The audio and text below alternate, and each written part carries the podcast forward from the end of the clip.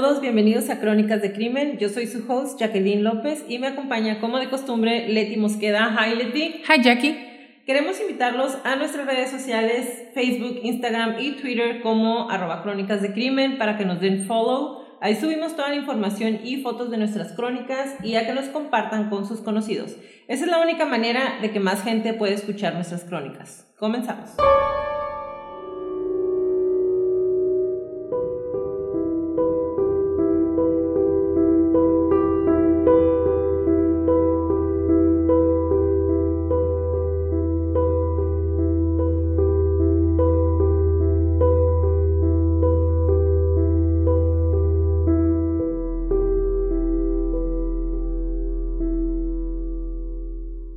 Vaya bien, pero no quiero que te vaya mejor que a mí. A menudo utilizamos esa frase para referirnos a personas, compañeros, familiares o amigos que pueden llegar a demostrar envidia. Pero ¿qué sucede cuando no nos damos cuenta? Cuando la traición y los celos vienen de quien menos lo imaginamos.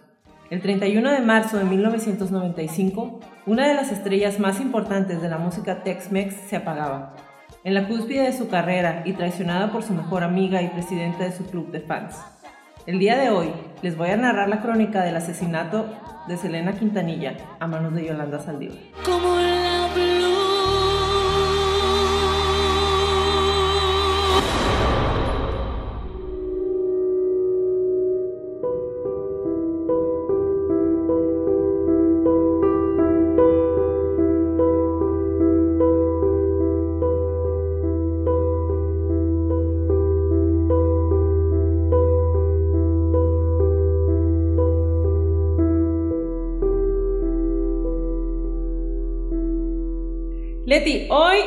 Nuestra crónica número 12 y la última de esta temporada. Vamos a tomar unas semanas para regresar con el especial del terror todo el mes de octubre, así que estén súper pendientes. Pero bueno, la historia de Selena Quintanilla en la cultura de México y mexicoamericana es muy famosa, sobre todo porque cuando asesinan a Selena, se encontraba en el top de su carrera y muy probablemente por su carisma y su manera de innovar la música, hubiera podido seguir ascendiendo, eh, pero pues lamentablemente la asesinaron. Ya sé. Fíjate que en este caso también no, no me acuerdo cuando pasó, no me acuerdo, pero le pregunté a mis papás y hacía conocidos y mm, me estaban platicando que todo el mundo se acuerda dónde estaban cuando mataron a Selena Quintanilla, igual que con otros casos famosos, ¿no? La investigación estuvo muy interesante Está, no sé, está, es muy interesante Yolanda Saldívar. Es una persona, un personaje que me tiene a mí muy fascinada en sus entrevistas y estuvo interesante encontrarle características que pudiéramos eh, como atribuirle algún tipo de trastorno, pero es, muy interesante. Platícanos. Selena Quintanilla Pérez nació el 16 de abril de 1971 en Lake Jackson, Texas. Era la hija menor de Abraham Quintanilla y Marcela Zamora. Sus padres emigraron de México a Estados Unidos en los 50. Su familia cambió de su religión católica a Testigos de Jehová, por lo que la pequeña fue criada bajo esta religión. Su madre inclusive iba puerta por puerta predicando.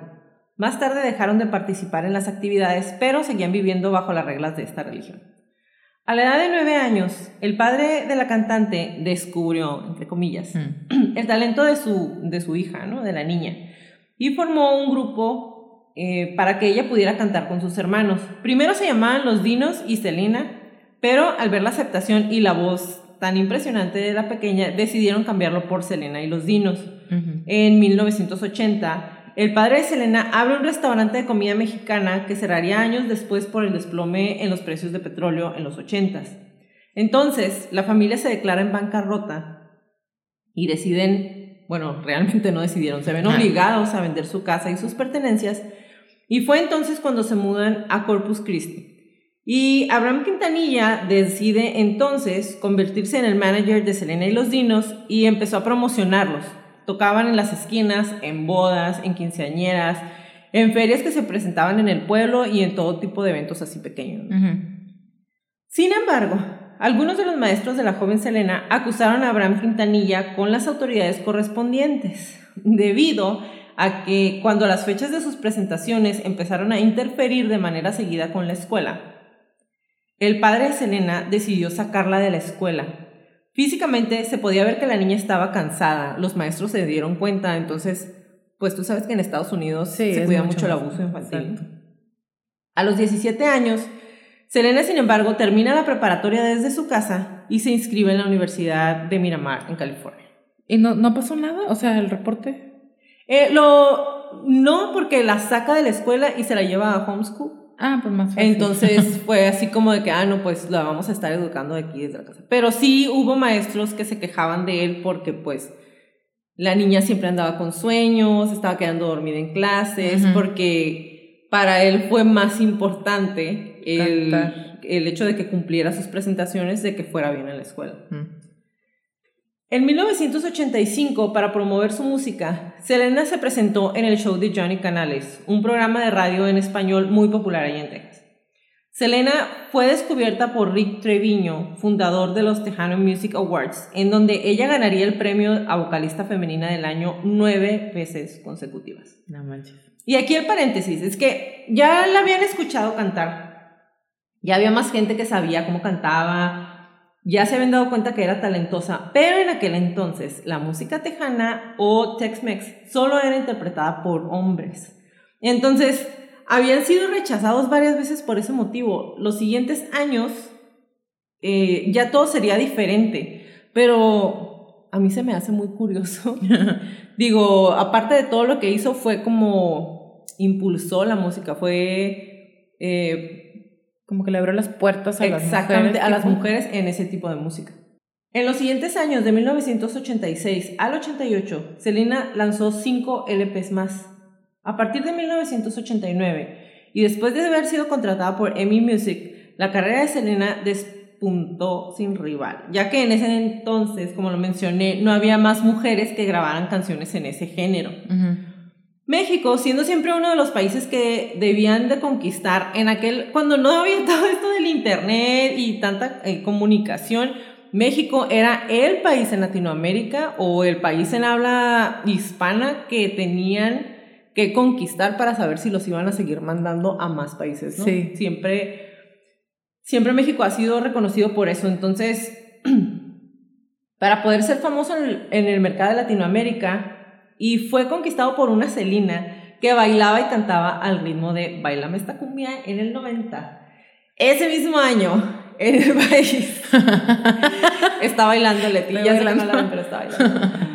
En el país se lanzó un álbum con la compilación de sus canciones más famosas hasta ese entonces, con el título de Bailame esta cumbia, el cual vendió en sus primeras semanas de lanzamiento más de 15.000 ejemplares. Ahorita todo el mundo se hace famoso porque Spotify, iTunes y la música es muy fácil que alguien se dé a conocer por YouTube, ya saben, Justin Bieber, etc.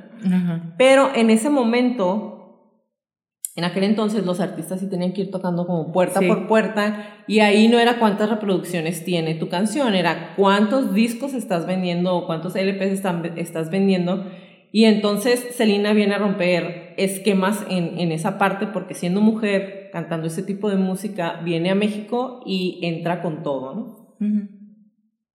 Al mismo tiempo, Selena iniciaba una relación con su nuevo guitarrista y compositor Chris Pérez. Él entró, entra él en el grupo y él tenía una novia. Oh. Entonces, se da cuenta que se gustan los dos y aunque él era más grande que ella, eh, deciden como darle una oportunidad a su relación a escondidas, porque obviamente el papá de Selena pues no lo querían. Digo, no, en ese momento no era que no lo quisiera, porque todavía no sabía que su niña andaba con el hombre. No, pero, o sea, se, le acerca cualquiera. ¿Cuántos años le llevaba, sabes? Eh, no me acuerdo, pero ella tenía 17 todavía. Él tenía como 20 something, ¿no? Mm. Entonces, ahí está.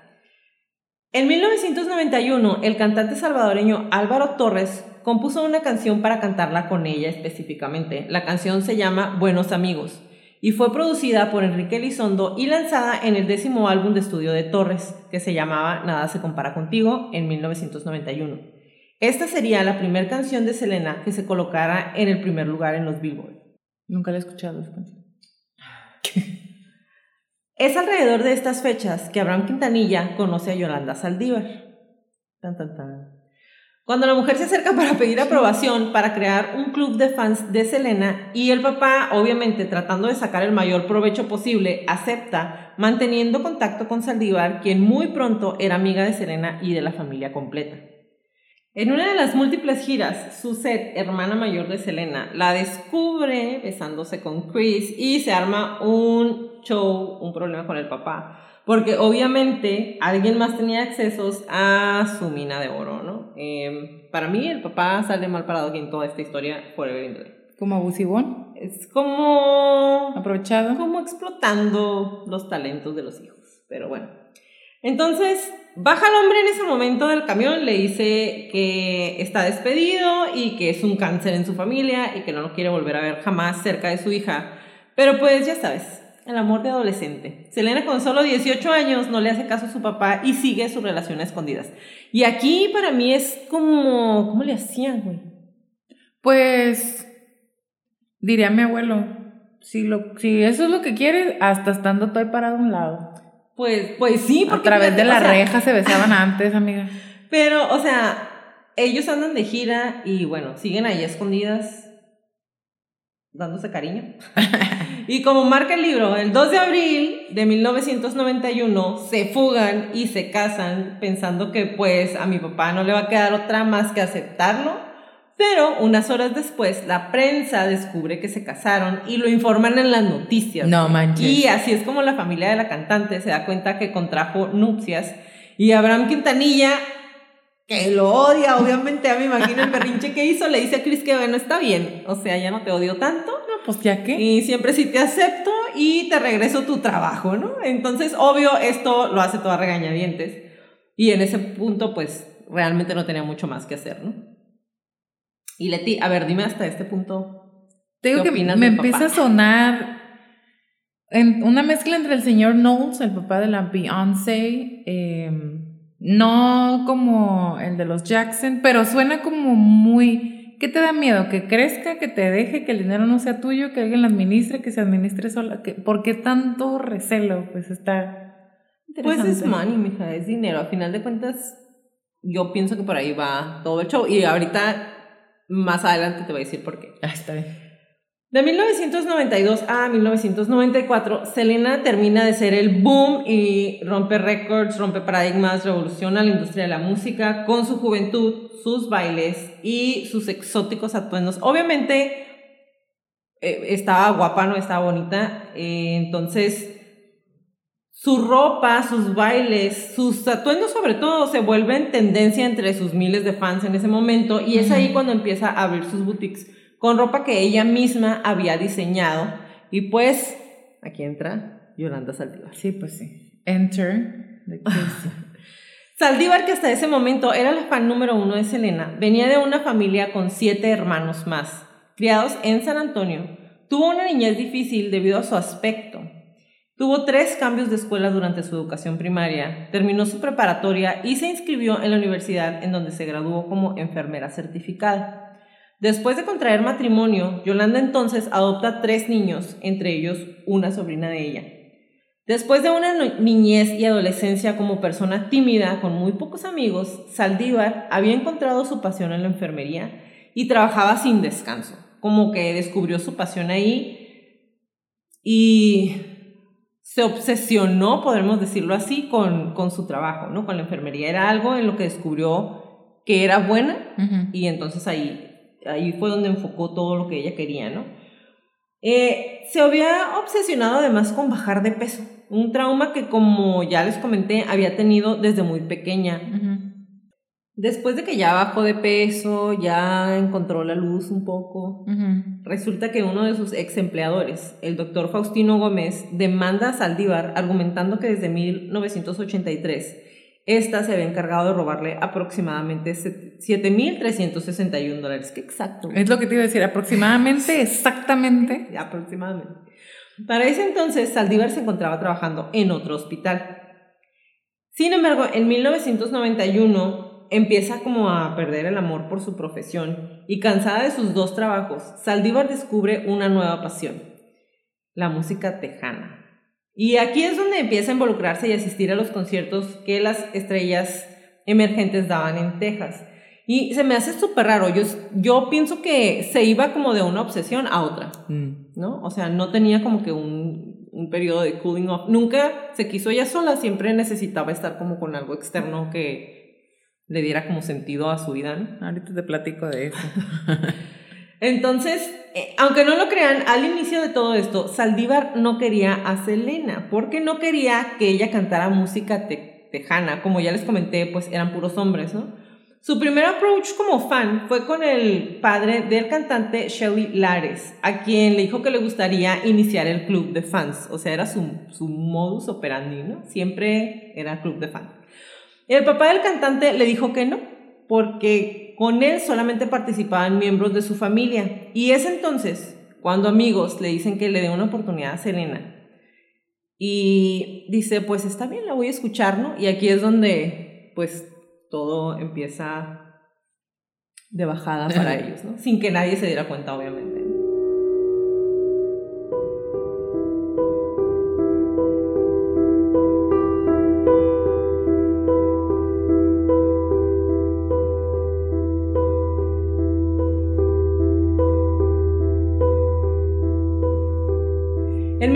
1994, Selena contaba con dos boutiques. Su padre asignó a Yolanda Saldívar como la administradora, ya que el club de fans lo manejaba de manera extraordinaria. Y pues, ¿cómo no es lo... O sea, cuando leí eso dije, pues porque ha de ser lo mismo, ¿no? Un club de fans que manejar boutiques. Pero Porque bueno, es exactamente ya sabes igual. Que, en, eh, que en aquel entonces era así como de que... Si Ah, puedes, ¿Sabes hacer una cosa? Pues sabes hacer todo. puedes ¿no? hacer todo. Ahí entonces.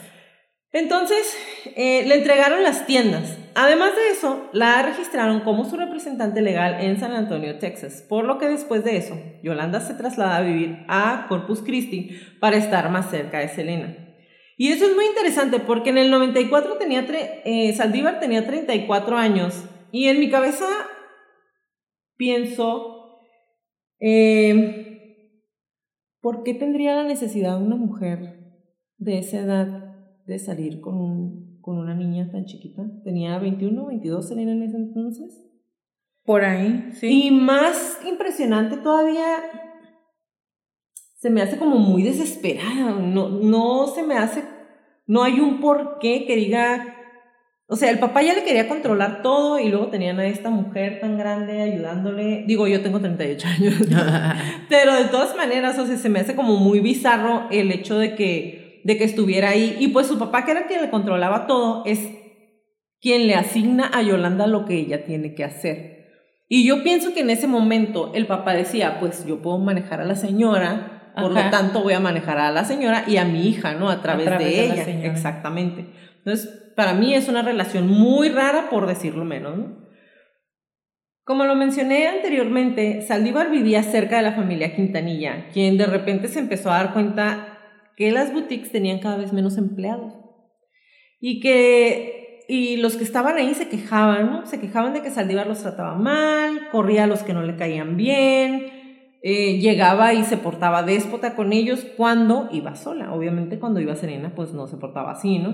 O sea que le dejaron manejo completo. Todo. Ella manejaba las boutiques, ella manejaba el club de fans, este, Como sí. y ella era representante legal A la madre. en Corpus Christi. Ajá. Ah, para mí fue algo muy Como impresionante. CEO de, de todo. Exactamente, pero a mí esto se me sigue haciendo muy raro porque, No suena muy normal con, con el papá. ajá, pues. el papá era muy control freak, entonces, digo, no sé si había como un tipo de relación entre él y la señora, no estoy diciendo de ningún tipo, obviamente no sé, no me consta, no los conozco, pero está Empezando muy, chismes.com. ajá, está- pero está muy raro, está muy bizarro que él la controlara tanto y que le hubiera dado como acceso a todo, pues. ¿Y la mamá de Selena?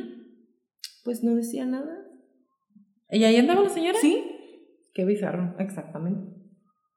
Y bueno, se dan cuenta de, de que todo lo que está haciendo en las, en las boutiques y estos temas preocupan al padre de Selena, que como ya lo había dicho, como estamos mencionando ahorita, tenía una relación media rarita. Así, para mí sí es una relación tipo Joe Jackson con su hija, ¿no? El papá de los Jackson Five. Para mí sí es. Entonces, cuando le dice que tenga cuidado con la mujer, Selena piensa, pues claro que vas a pensar mal y me vas a hablar mal de ella, ¿no? Ahí fue donde todo lo que el papá había hecho le empieza a salir contraproducente. Todo le salió mal ahí. Exactamente, porque Selena dice, pues claro que no quieres que me junte con ella. Nunca nadie te cae bien. Ajá, y mi marido no te cae bien, esta tampoco te va a caer bien porque es la que me está ayudando, ¿no? Claro. Y, y como a él no le convenía que ella tuviera una relación tan estrecha, pues Selena se va con esa idea. ¿no? En este punto, el club de fans de Selena tenía más de 40 mil asociados. Y entonces, cuando se inscribían al club de fans, se les cobraba una cuota para poder estar dentro y se les enviaba una camiseta y vasos y un cassette. Ujú. Para los que son muy chiquitos, A un cassette es un cassette era donde grababan antes la música, ¿no? Los, son CDs y eran discos y cassettes. Yo tenía un cassette. Exactamente. Entonces, eh, los fans empezaron a quejarse de que nunca recibían los regalos. Además, a la par, Selena le había proporcionado una tarjeta American Express a Saldívar para que pudiera seguir haciendo negocios con los empresarios y pues se empieza a dar cuenta que vienen unos gastos medios exóticos y raros, ¿no? Entonces ahí ya empiezan a preocuparse así como de que "Mm, puede ser que esté gastando de más, qué es lo que está pasando. Eh, la tarjeta que le habían entregado era para abrir boutiques, para llevar a comer, para manejar la, la publicidad de la misma, el club de fans, para que ella se pudiera andar moviendo, ¿no? Y Saldívar gastaba, seguía gastando de una manera desproporcionada. Compraba regalos a la cantante, que obviamente pues le compraba regalos con, Con su dinero. Ah, dinero. exactamente. Eh, y ella hacía que alteraran los atuendos de Selena para cuando iba a salir a cantar de manera como ella los quería, güey. Qué raro, ¿verdad?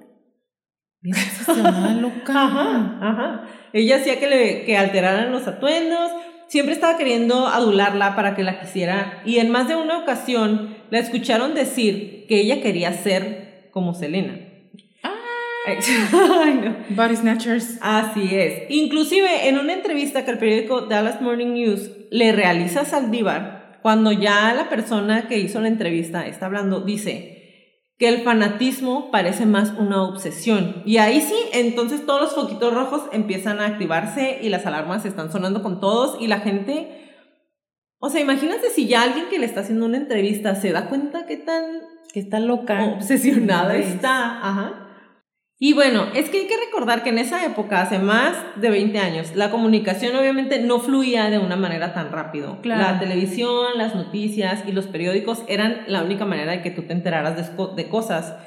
Eh, no había, el Internet no era como que de acceso para todo el mundo, entonces muchas cosas no eran como son en este momento y las noticias tardaban más en llegar, tanto Y las el, buenas el como las malas. periodismo, ajá, el periodismo era más como que ese tipo de comentarios te los guardabas un poquito más. Ahorita no, ahorita tipo no vendes tu noticia si no traes comentarios de eso. Ajá, sale ahorita todo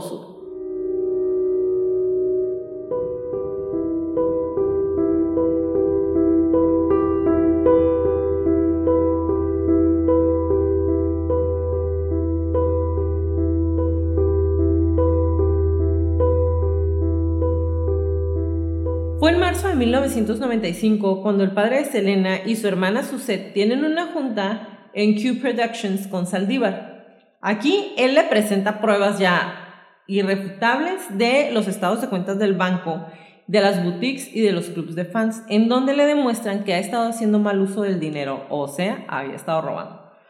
Le pregunta por el dinero que falta, el papá le pregunta por el dinero que falta y le dice que ha estado robando, que es una ratera y Saldívar no contesta nada. Suzette entonces, la hermana de Selena, la insulta diciéndole que es una ratera y una mentirosa. Y los dos le dicen a Saldívar que Selena se va a enterar muy poco de lo que está haciendo. Y Selena y Yolanda Saldívar simplemente se les queda viendo y se va a la oficina. No les dice nada, no, se les contesta nada. se va. Mm. Al día siguiente, la mujer se presenta como si nada hubiera pasado, ¿ok? O sea, se reseteó en su casa, compa. Voy a hacer como que no me dijeron nada para que no digan y regresó a trabajar. Llega a las instalaciones de Q Productions en donde se encuentra el hermano de Abraham Quintanilla, el padre de Selena, y ese le llama por teléfono para avisarle que llegó Saldívar. Abraham entonces va a las oficinas y le dice que ya no la quiere ver ahí y que ya no puede entrar a las oficinas. Más tarde, ese mismo día, Saldívar le llama a Selena para decirle lo que está pasando y trata de convencerla de que lo que le dice su papá es mentira. Entonces se pelean por teléfono, Selena molesta, le cuelga a la mujer y le dice a su marido, Chris, ¿no? ya no puedo confiar en Yolanda. Pero básicamente ella sabía que los tenía atrapados. ¿Por qué? Porque era la que firmaba los cheques, la que tenía la información de las cuentas bancarias de la boutique, la que era la representante legal. O sea, los tenía súper atrapados. Entonces, eh, Saldívar tiene todos los estados de cuenta y todos los documentos y Selena entonces decide de una manera inteligente que va a ir a verla, ¿no? Así como que, ay amiga, para convencerla de que le entregue todo. Eh, pero obviamente pues ya está en un peligro inminente, ¿no? Nadie, obviamente en este punto yo creo que nadie hubiera pensado que lo que la mujer era capaz de hacer, tal vez por la falta de de información en cuanto a la salud mental. Could be. Ajá, en ese, en ese tiempo. O sea, También éramos más gullible. Ajá. en aquel, o sea, en los noventas, pues salías a jugar, o sea, matatena and stuff. O sea, no. Pues bueno, entonces ya le dice que, que acepta verla eh, para platicar. El día que se pelea con Abraham, y ya no la dejan entrar al lugar, que es ese mismo día más temprano, Saldívar se va de shopping. se va de shopping con la tarjeta. Ah, con la tarjeta. Pero no se va de shopping por cualquier cosa. Ajá. Eh, comprar una pistola. Pero con la... Hija, hija. El 13 de marzo, Saldívar va a una tienda en donde quiere un revólver calibre 38, Taurus 44. Le dice al encargado de la tienda, de manera innecesaria, que la necesita para su protección porque trabaja como enfermera con pacientes terminales y algunos de los parientes de sus pacientes la habían amenazado de muerte.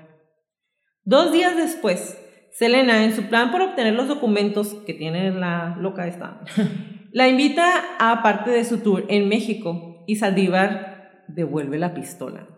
Y entonces para mí, o sea... Más que, más que loca, no. Súper loca. Mm, deja, deja tú el nivel de locura. Para mí está más que claro que la pistola la había comprado con un fin. Y cuando Selena le dice, sí, sigue siendo mi amiga, vámonos de tour juntas, ella dice, mm, está bien, entonces ya no la necesito. A la regresa. ¿Ok? Regresa la pistola argumentando que su papá le regaló una nueva. Pero una vez que están en el viaje, Selena empieza nuevamente con el tema de los estados financieros y trata de persuadir a Saldívar para que se los entregue todo el viaje la presiona, entonces en cuando regresan, Saldívar compra nuevamente la misma pistola. La misma, con el mismo güey. Sí. ¿Ok? Y alarmas y poquitos rojos y todo el desfile completo. o sea, en estos casos a mí me parece que, digo, yo sé que hay mucha gente que compra armas, yo sé que en Estados Unidos esto es muchísimo más fácil, pero me parece que la gente que vende las armas pues deberían de indagar un poquito más, porque en este punto obviamente la mujer ya tiene un plan, ya es algo que se está desenvolviendo, o sea, vengo por una pistola, luego ya no la necesito. Para empezar, dio una información que era innecesaria, ¿no? La voy a comprar por esto. Y la regresa, pues tú sabes que en Estados Unidos llevas el ticket y no importa, la regresa porque no está usada. Y ella da toda la explicación otra vez. Y luego regresa por ella otra vez. Entonces, ¿a qué estamos jugando? Creo que, y es que, no me acuerdo ahorita cuándo empezaron con las, las reglas o así de que primero vas, la pides, te tienes que esperar un periodo de no sé cuánto tiempo y luego ya te pueden entrar la pistola. No, no me acuerdo si aquí estamos hablando ya de, ya existe o todavía no. Pues bueno, eh, la semana siguiente de eso, Saldívar fue removida de su cargo ya oficialmente como CEO de Selena Design House, que era lo de las boutiques y la ropa que ella diseñaba, y fue reemplazada como presidenta del club de fans. En el, del que ella, pues que ella había hecho básicamente. Y que hizo, era el más grande de todo Entonces, yo creo que eso terminó de dispararle, ahí le tronó la tacha. El 26 de marzo, Saldívar robó más estados de cuenta del banco del artista y robó también una muestra de un perfume en el que se había estado trabajando, que iban a lanzar como parte de, de todo esto que tenía Selena. Que para mí, qué revolucionario, es como, todas las artistas después, J-Lo y todas ellas vinieron a hacer lo mismo muchísimos años después. En ese tiempo no se usaba que un artista tuviera perfume. O ¿Sabes quién más hizo todo eso? Ay, no, diga, no lo digas. Jenny Rivera. lo dijo. Entonces, bueno, eh, en este punto no sé si lo que quería realmente era hacerle daño, tener un poder para que le dijera, no, no pasa nada, regresa con nosotros. Yo creo que ya no había vuelta atrás en ese momento. O sea, ya cuando le roba el perfume y más estados de cuenta, realmente para mí no está claro si era así como de que, ah, pues tengo esto, vas a necesitarme. O, ah, pues tengo esto y te voy a fregar. Voy a terminar de fregar. Ajá, no sé cuál de las dos opciones. Digo, obviamente las dos están mal, en las dos necesitas tener un cierto desequilibrio mental en ese momento para poder que al creer que alguien te va a querer porque le estás quitando cosas o que alguien te va a necesitar solo por eso. Pero yo creo que ya estaba en ese momento en espiral, ya nada más. Estaba ya con un pie volando. Exactamente. El 30 de marzo, Selena y Chris van al Hotel Days Inn con Saldívar, quien les entrega documentación. Y al regresar a su casa, Selena se da cuenta que siguen faltando documentos y llama a Saldívar enojada. Esta le dice que se encuentra muy mal, que no se dio cuenta y que está que está muy mal en ese momento mentalmente, porque en su viaje a México la habían violado. Y le dice a Selena que vaya a verla. Selena le dice que ya es muy tarde, pero acepta verla escondidas al día siguiente. O sea, no le dice a su marido ni a nadie que va a ir con ella. Y cuando llega con ella y le dice pues que la violaron, Selena la lleva al médico y el médico le dice que no encuentra evidencia de que haya sido abusada sexualmente. O sea, imagínense la desesperación de las dos. Uno por querer recuperar documentos importantes, porque obviamente eran los documentos para para Hacienda en Estados Unidos, eran sus estados bancarios, era para saber cómo estaba en ese momento. Y la otra, desesperada porque ya había sido descubierta en todas sus mentiras, güey. Selena, enojada, le dice a Saldívar que, que le dé los documentos y, y que hasta ahí llegaron. O sea, ya no era una persona en la que se podía confiar. Están discutiendo después de que van al doctor, se regresan al cuarto del Daisy de Yolanda Saldívar, están discutiendo, Selena le dice que ya no la quiere volver a ver y cuando empieza a salir del cuarto, Saldívar saca su pistola de la bolsa y a las 11.49 de la mañana le dispara por la espalda a una Selena que intentaba abandonarla para siempre.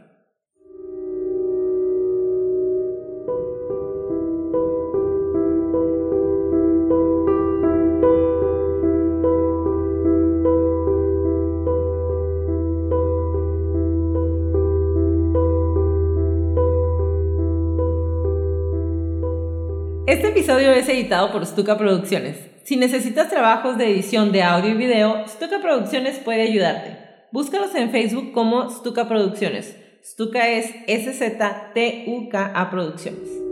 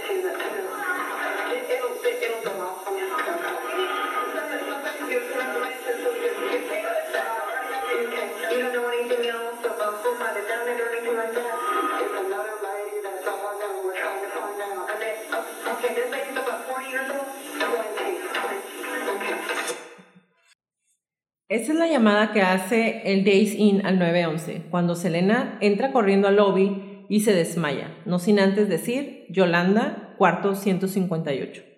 Después se siguen escuchando voces, algunos dicen que es Selena gritando de dolor antes de perder la conciencia que nunca más retomaría.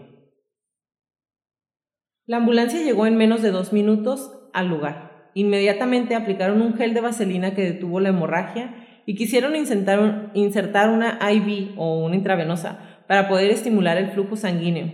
Sin embargo, había perdido tanta sangre que sus venas habían empezado a colapsar. Mientras eso sucedía, Yolanda intentó darse a la fuga, pero una patrulla bloqueó el paso. Entonces se estacionó nuevamente y encerró en su carro. Selena fue trasladada al Corpus Christi Memorial Hospital, en donde los doctores iniciaron rápidamente con transfusiones de sangre. Y aquí yo leí algunas teorías en donde... Oh. No, no algunas, leí una teoría en donde dice que los padres de Selena, como testigos de Jehová, no habían permitido que se le realizaran transfusiones de sangre. Pero después estas especulaciones fueron negadas por el papá de la cantante. Y aquí hay dos cosas muy importantes. Número uno, pues es su hija y a lo mejor sí dobló las manos. Y número dos, si lo vemos desde el punto de vista en que el papá lo que quería era dinero, pues también Pues accedió. ¿no? Eh, al abrir el pecho de la cantante, sin embargo, cuando querían ver el estado de lo avanzado del problema, se dieron cuenta que una de las arterias estaba perforada. 50 minutos más tarde se dieron cuenta que todos sus esfuerzos eran en vano. El 31 de marzo de 1995, a las 13.05 y con tan solo 24 años, Selena Quintanilla era declarada muerta, asesinada por su amiga Yolanda Saldívar. Y ahora sí, vienen las diferentes líneas de investigación y teorías y el perfil psicológico de Yolanda Saldívar. Leti, estuviste haciendo la investigación del perfil psicológico, tú eres fan, entonces fan. platícanos qué más podemos saber de esta mujer tan odiada en la cultura latina, porque neta, güey, o sea, Sí. yo no soy, yo no soy... No eh, lo digas. yo no soy fan de Selena, pero cuando estuve leyendo para que estaba contando la información, me dejó impresionada lo que odian a esta mujer en todas partes. O sea, la, la cultura, el legado, el, en lo que se convirtió Selena fue como un mártir que un chorro de gente adora. O sea, es como pues quedó para siempre y odian a Yolanda Saldívar. Sí, la gente sí, la odia así de realmente siento odio, por ti. Sí, y le desean mal. Así es. Yo no soy fan. Yo era Selena de niña. Yo tenía un- el cassette que te digo, era. Ay, súper fan y no me acuerdo el nombre del disco, pero donde viene la de Baila esta cumbia, no me queda más, y la del chico del departamento 512. No, Pues sí te no se me olvida, eh, yo fui de vacaciones con mi familia, nos fuimos a San Quintín cuando hacías 400 mil horas a San Quintín. Pues en repeat traía el Qué cassette. enfadosa. mis papás estaban hartos, hartos estaban, y mis primas también, porque yo nada más quería cantar, actuar, bailar en un concierto, y yo era Celina de, de chiquilla. Entonces, sí, no me acuerdo de lo que pasó, porque sí estaba chica, pero me acuerdo, o sea, no se me olvida pues ese recuerdo del cassette para siempre, hasta que se, se tronó o me lo tronaron. Se sabe que Yolanda empezó a acosar a la familia antes de que la hicieran presidente del club de fans. Le hablaba varias veces al día, todos los días al papá de Celina, porque Celina le decía que no la necesitaban, que muchas gracias, ahorita no, joven, gracias. Pero ella le hablaba y le hablaba y le hablaba hasta que el, sen- senor, hasta que el señor Quintanilla le dijo, está bien, hay que sentarnos, platícame cuál es tu plan, qué quieres hacer y le damos. Para mí, como dices tú, Yolanda evidentemente traía un problemita desde antes de conocer a la familia Quintanilla, pero fue una mezcla de muchas cosas, una combinación de elementos que la llevaron a planear el asesinato de Selena, porque compró la pistola, la regresó, la volvió a comprar. Desde que compra la pistola, no es como que ahí la tenía o la golpeé con la lámpara en el hotel, no, fue a comprar la pistola. Entonces, sí, sí lo planeó, evidentemente. No sé hasta qué extent, hasta qué punto hasta qué, qué tanto había pensado como no, nunca pensé que hubiera llegado a este punto. O sea, no sé si ella tenía bien trazado en su mente la trayectoria de sus acciones, pero de que era en retaliation, como en, en ¿Venganza? venganza, porque se le iba a acabar la buena vida. Era un coraje de que la responsabilizaron de sus acciones, de sus robos. Un coraje que Selena ya no le estaba escuchando cuando al principio sí le dijo, es que mi papá nadie le cae bien, entonces obvio no fuiste tú. Y que ya no le crean y que la vayan a dejar. Todos estos son características de un trastorno de la personalidad que ahorita les voy a platicar. Pero ¿qué esperaba? O sea, bueno, en este punto... ¿Qué expectas? ¿Qué expectas? En ese punto, o sea, sí me puedo imaginar que una persona que está desequilibrada mentalmente pueda decir no, o sea, voy a echar otra mentira para que me crean y ya, se va a acabar todo y vamos a seguir como siempre. ¿Eso era? Sí, puede que ahorita vamos a platicar de eso. En el stand-off, que tú nos cuentas, eh, bloquean el carro cuando ella quiere escapar del hotel, se encierra, se pone la pistola en la cabeza y empezamos. Ajá, así es. Nueve horas y feriecita para tratar de convencerla de que se bajara del carro, de que soltara la pistola de que ven, vamos a platicar, nosotros ni siquiera sabemos qué pasó, eh, hay una llamada, por ahí se las vamos a poner también en los links, que tiene Yolanda con el detective Larry, como ella le dice. Que fue sin querer. Fue sin querer, fue sin querer y además le dice, I don't want to live in this shame. O sea, no, no quiero seguir viviendo con esta vergüenza. Y él le dice, pero ¿de qué? O sea, ¿qué pasó? Platícame. I will never live in peace. Nunca voy a recuperar la paz en mi vida. Y no puedo creer que le hice esto a mí. O sea, fueron nueve horas en las que Yolanda brincaba de una versión a otra. Cosa que volvió a hacer en todas las oportunidades que tuvo estar enfrente a la cámara o alguien que la fuera a escuchar.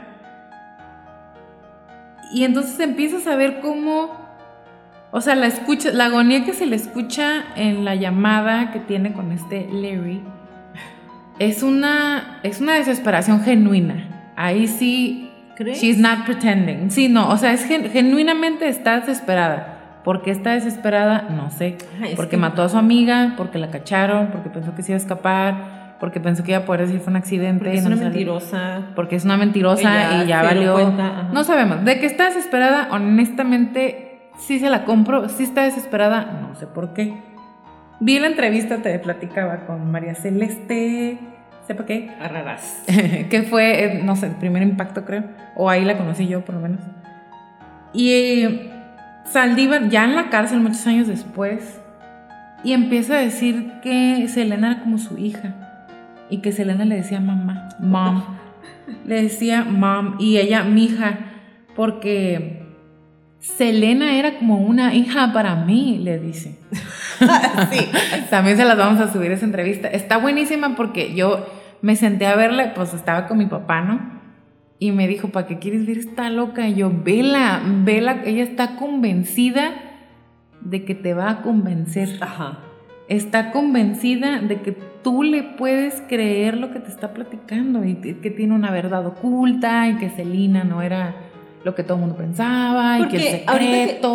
Porque ahorita que estás diciendo eso también, en un inicio decían que eran amantes. Ah, sí. O sea, eso, esa teoría realmente fue. O sea, hasta la fecha sigue siendo una de las líneas de, de, lo que se cree que eran amantes y que Serena fue a decirle que no me queda más contigo. y... ¿Sabes que Eso fue lo primero que me dijo el señor Mosqueda cuando le dije de esta crónica. me dijo, pues, ¿qué no se dice que es porque eran novias? novias y que le iba a dejar? Y le dije, pues se dice, pero no hay más evidencia que ni una ni la otra, más que el vínculo enfermizo, loco, obsesivo que sí se le veía por lo menos a Yolanda. Porque en muchas de las fotos están vestidas casi pero Que estaba una loca ella. Pues sí, pero, o sea, digo, yo no estoy diciendo que es porque ah, pareja, pero es, o sea... No, Kira. Güey. Estaba era una niña, bueno, Serena tenía 22 años cuando la mató. Chiquilla. Tenía 23. Eh, iba a cumplir 23.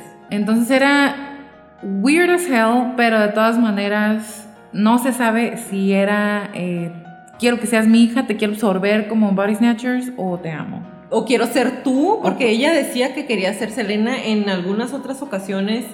Eh,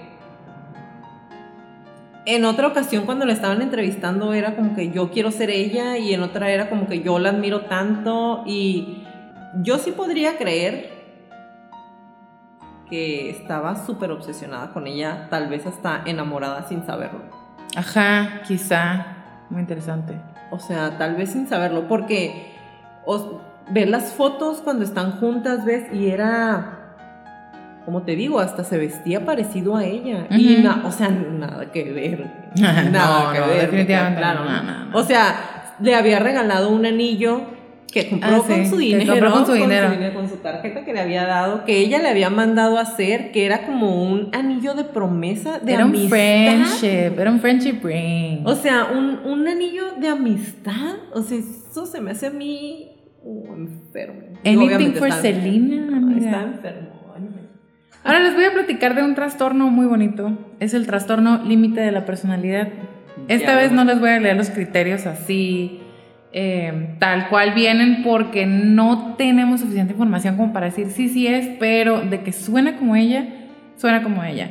Una de las características esenciales del trastorno límite de la personalidad es un patrón general de inestabilidad en las relaciones interpersonales, en la autoimagen, la afectividad, y una notable impulsividad que comienza al principio de la edad adulta.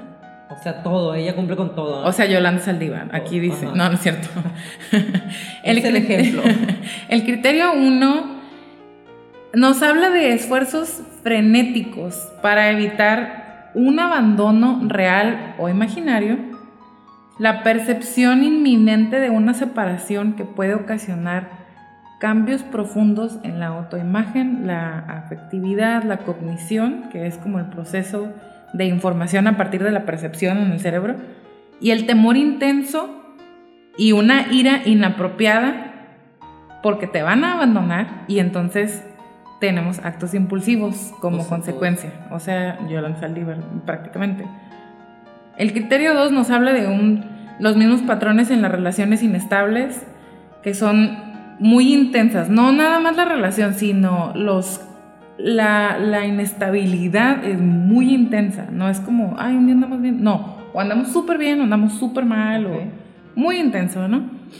una, esta mujer, pues. Sí, una idealización de las personas, de que, quienes se ocupan de ellos o de sus amantes, pero ahí te va cambios muy repentinos de idealizar por completo a devaluar por completo. Ok. Pues es el límite, no estás brincando entre uno y el otro. El criterio 3 nos habla de la alteración de la identidad, que es muy caracterizada por una notable y persistente inestabilidad de la autoimagen. Yolanda Saldívar tenía muchos problemas con su peso, le hicieron bullying durante... Está muy Está, pues déjatelo fea Aparte ella no se cuidaba, no se arreglaba, muchos problemas, deja tú lo feo, no sé, ella en su mente tenía mucho, mucho rollo con lo del peso y le hacían bullying. En la high school y en college le hicieron mucho bullying por el peso. Y entonces ella como que no, nunca pudo pues, conectar ahí bien las cosas. Pero, y, ok, bueno, digo, esa parte te la compro, como dices tú, lo compro. Eh, pero cuando ya estás en la universidad, y estás estudiando una carrera que tiene que ver con la medicina. o, o sea, claro que puedes ayudarte, claro que puedes ir al psicólogo. Si quieres. Pues sí, pero en tus clases te dan por lo menos una introducción para que tú sepas ver eso en otras personas cuando las estás de menos detectar. Entonces, ¿cómo puede ser que ni en la escuela se dieron cuenta, ni en los otros lugares donde trabajaba, ni ella nunca se dio cuenta? Porque es muy buena, porque no ojo, los las personas que tienen el trastorno límite de la personalidad muy probablemente no alcanzan entre su locura que tienen a darse cuenta de ese tipo de cosas. Que la gente alrededor no se dé cuenta o, no se aleje, ahí sí, pues, ¿qué onda con la gente alrededor? Y otra cosa muy interesante en la alteración de la identidad es los cambios de objetivos, de valores, aspiraciones y de la profesión. O sea, hoy quiero ser enfermera, mañana quiero ser presidente del club de, fans, voy a ser CEO de tus boutiques. Y otra vez, retomando lo que dices, es una, es una carrera en, el sector salud en donde eh, te están preparando para que puedas continuar la vida. Te enseñan valores, te enseñan muchas cosas que tienen mucho que ver con, con preservar la vida humana y los abandonó desde que compró la pistola, ¿estamos de acuerdo? Sí, claro. Y, y, por ejemplo, ella cuando la tienen en el carro, que me voy a matar, no, no te mates, sí, me voy a matar, si se acercan, no, no te mates. Eh, es que yo no la quería matar, es que yo no quería hacer eso, es que el tiro se me escapó. Güey, eres enfermera, ya no tenías permiso, pero eras una enfermera. Si realmente no la querías matar, hubieras tratado de ayudarla. Lo hubieras, ajá, hubieras, en eh, primeros, auxilios. Y otra cosa, necesitaba el gatillo 11 libras de presión. no fue accidental. Sí, eso sí leí. Maybe you were waving the gun around, o sea, estabas así con la pistola como loquita, quizá. Quizá le podríamos dar el beneficio de la duda pero. ¿Cuántas libras? 11. Son 5 kilos de presión. Eso si estás jugando no va a pasar nada. Yo leí un documento precisamente sobre el tipo de pistola y el señor que estaban entrevistando dijo, no, con esa pistola no hay un accidente. No hay accidente. O sea, no es un accidente. Si se disparó, fue intencional. No hay accidentes con esas pistolas. Obvio. El criterio 4 nos habla sobre la impulsividad en áreas que son peligrosas para ellos mismos, que puede ser y otra vez vas a decir, Yolanda, apostar, gastar dinero responsablemente, conducir temerariamente, atracones, por ejemplo. Yo. prácticas sexuales no seguras, abuso de sustancias. El criterio 5 nos habla de comportamientos intensos o amenazas suicidas recurrentes o hasta automutilación. Ella no se automutilaba hasta donde hemos leído, pero se amenazó con que se iba a suicidar. Digo, podríamos decir otra vez le damos el beneficio de la duda, la presión del momento, pero estuvo eh, esas nueve horas, si no dijo unas 70 veces que se iba a matar, no dijo ni una Y a lo mejor no necesariamente, bueno, no sé si en, este, si en este caso aplique, pero igual y no automutilación, pero la parte de su enfermedad de estar luchando contra su sobrepeso, pues se puede tratar como. Sí, porque te, das atracones y aparte te castigas. o sea, esto todo viene ahí junto. El criterio 6 nos habla de una reactividad afectiva muy notable en el estado de ánimo, ¿no? Y es, puedes ir de la disforia episódica a la irritabilidad. Irritabilidad. El criterio 6 nos habla de una notable reactividad afectiva del estado de ánimo, de la disforia episódica intensa a la ansiedad o muy irritable. Y el 7 son sentimientos crónicos de vacío. Si nos ponemos a, analizar desde el principio, a Yolanda adoptó tres hijos, una sobrina, estuvo casada, quién sabe qué pasó con el marido, no lo perdió, pero pónganse a pensar, ubíquense en esa cabeza enferma. Tenía absolutamente todo, porque estaba cerca de la fama, porque pues en su mente por lo menos tenía otra hija y tenía todo el dinero, mucho poder, eh, la escuchaban y de pronto todo junto se va a ir, de tren a la tacha. Así es.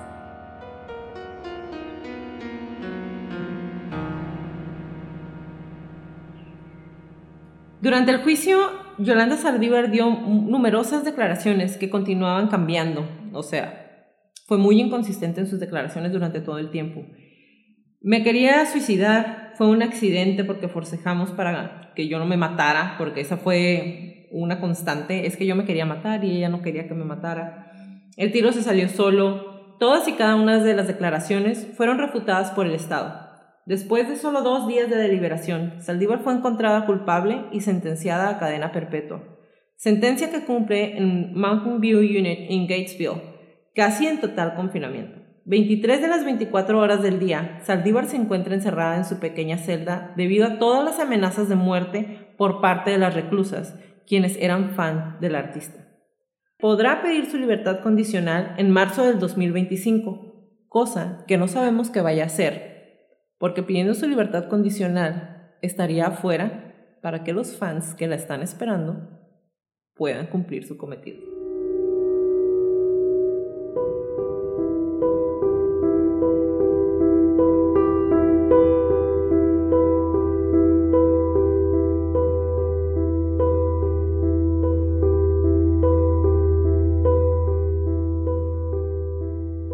Gracias por acompañarnos en un episodio más de Crónicas de Crimen. Los esperamos en nuestro próximo capítulo, que no va a ser crónica de un, con algún asesino, pero vamos a hacer la disección. La de disección. Crónicas de Crimen. Exactamente, les vamos a platicar el cómo, por qué, cuándo y dónde de este proyecto.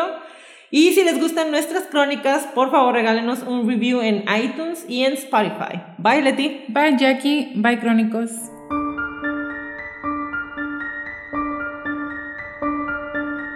Toda la redacción y búsqueda de esta crónica fue hecha por mí, todo el perfil clínico fue realizado por Leti Mosqueda, música por Kevin MacLeod y toda la edición de sonido es de Stuka Producciones.